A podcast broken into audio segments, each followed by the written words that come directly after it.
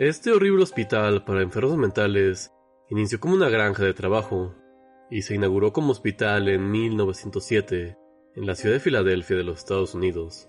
Desde que se inauguró, albergó a más de 7.000 personas, que es mucho más de la capacidad del hospital. Este tuvo que cerrar en 1990 por las quejas de maltrato hacia los pacientes, maltrato que por cierto se dio por décadas. Se planeaba demoler el hospital el mismo año de su cierre, pero esto no sucedió por temor a que se levantara una gran nube de asbesto.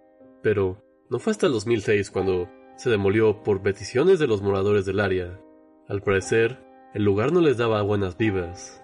Según relatos de las personas, como periodistas o gente que vivía cerca de ahí, el excremento de los pacientes era dejado por los pasillos del hospital, los mismos pasillos donde ponían a dormir a los enfermos, y el maltrato por parte del personal del hospital hacia los pacientes nunca hacía falta. Estos ni siquiera se inmutaban en supervisar a los pacientes para que no se estuviesen haciendo daño, y obviamente la muerte estaba a la orden del día. Dentro de los grandes misterios que envuelve este horrible hospital, van desde fantasmas, experimentación con pacientes y asesinatos inculpables. Este lugar tiene un relato que lo caracteriza de los demás hospitales. Cierta noche un paciente fue descuartizado y todos sus restos fueron esparcidos por todo el pasillo. El supuesto culpable era un paciente llamado Charles Gable, pero jamás se pudo comprobar que lo hizo. Jamás se encontró al culpable, dejando este delito impune. Se cuenta que cuando se siguieron los restos a lo largo del pasillo, al final de este se encontró a otro paciente, jugando con los dientes de su compañero. Tal vez sea un rumor o una leyenda, pero no quita que es un hecho bastante perturbador. Nadie sabe cómo un hombre sin herramientas o utensilios logra descuartizar a alguien en una noche y esparcir sus restos por todo un pasillo. Hasta el día de hoy es un misterio. Estos hechos sirven de inspiración para juegos como Outlast y series como American Horror History. Albert Deutsch describió las condiciones horribles que observó, puestas en su libro de 1948, La vergüenza de los Estados Unidos. Al pasar por algunas de estas salas de Byberry, me acordé de las fotos de los campos de concentración nazi.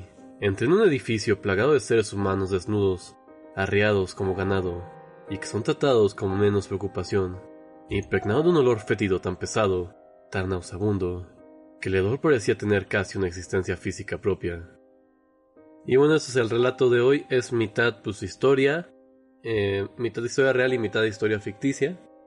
La mezclaron porque pues sí, Outlast está basado, Outlast es un videojuego donde entras a un psiquiátrico y pues es como ver los crímenes que pasan. Y si esta historia está basada en esto. Hay un hospital que no dicen los desarrolladores que se basaron específicamente en esto, pero que mucha gente lo ha conectado por cuestiones de la historia del juego. Entonces, no es una creepypasta 100% falsa, porque sí hay. Porque sí se cometieron muchos crímenes contra gente con enfermedades mentales, siempre se les ha tratado como locos. Y hay varias películas como Grave Encounters también, que pues cuentan algo similar, ¿no? De hospitales donde enfermos mentales hacían experimentación y cierto tipo de cosas que pues no, no están padres. Pero bueno, pueden seguirnos en nuestras redes sociales, en Twitter, arroba tribunal noche, o mandaros un correo a tribunal arroba gmail.com. Esto ha sido todo, que tengan una bonita noche.